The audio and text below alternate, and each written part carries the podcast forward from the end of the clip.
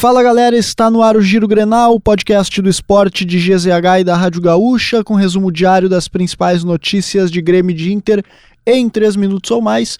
Eu sou o Nicolas Lira e hoje aqui comigo, Gabriela Ferreira. Tudo bom, Gabi? Tudo bem, Nicolas, e contigo? Tudo certo nesta quarta-feira, 21 de junho de 2023. Vamos começar com o Grêmio, porque em meio às especulações sobre uma possível aposentadoria, Soares foi relacionado para o jogo desta quinta. Ele participou normalmente do treino no CT Luiz Carvalho na manhã desta quarta e está concentrado para o jogo. Mesmo com o pensamento de encerrar a carreira por conta das dores no joelho, ele deve participar das próximas partidas. Reuniões nos próximos dias devem trazer novas definições sobre o caso.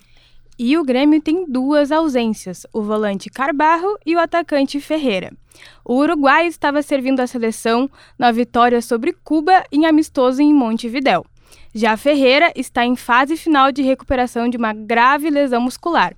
Havia a expectativa que ele ficasse à disposição para esta rodada, mas ele ainda não atingiu uma boa condição física. Agora a gente fala de Inter, que desembarcou no Paraná na tarde desta quarta-feira para a partida contra o Coritiba, que acontece na quinta. 24 jogadores foram relacionados, mas só 23 estão aptos para o jogo. Moledo, mesmo suspenso, viajou com o grupo. Isso porque o Inter viaja diretamente para Belo Horizonte, onde enfrenta o América Mineiro no fim de semana.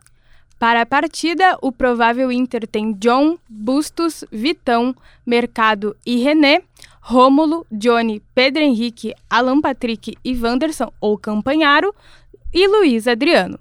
O Inter enfrenta o Curitiba no estádio Couto Pereira nesta quinta-feira, às 8 horas da noite. E três jogadores ficaram em Porto Alegre na expectativa de estarem aptos para o jogo pela Libertadores: Arangues, Maurício e Depena. Eles realizam um tratamento no CT Parque Gigante para, no mínimo, estarem à disposição de Mano Menezes. Além do trio, a expectativa de que Gabriel esteja entre os relacionados para o confronto da semana que vem contra o Independiente Medellín. Siga o Giro Grenal na sua plataforma de áudio preferida, deixe a sua avaliação e ative o sininho para receber uma notificação sempre que um episódio novo estiver no ar. A produção é de Nicolas Lira, a técnica e edição de áudio é de Guilherme Germano e siga Esportes GZH nas redes sociais. E a gente teve uma situação atípica no Atlético Mineiro, Gabi.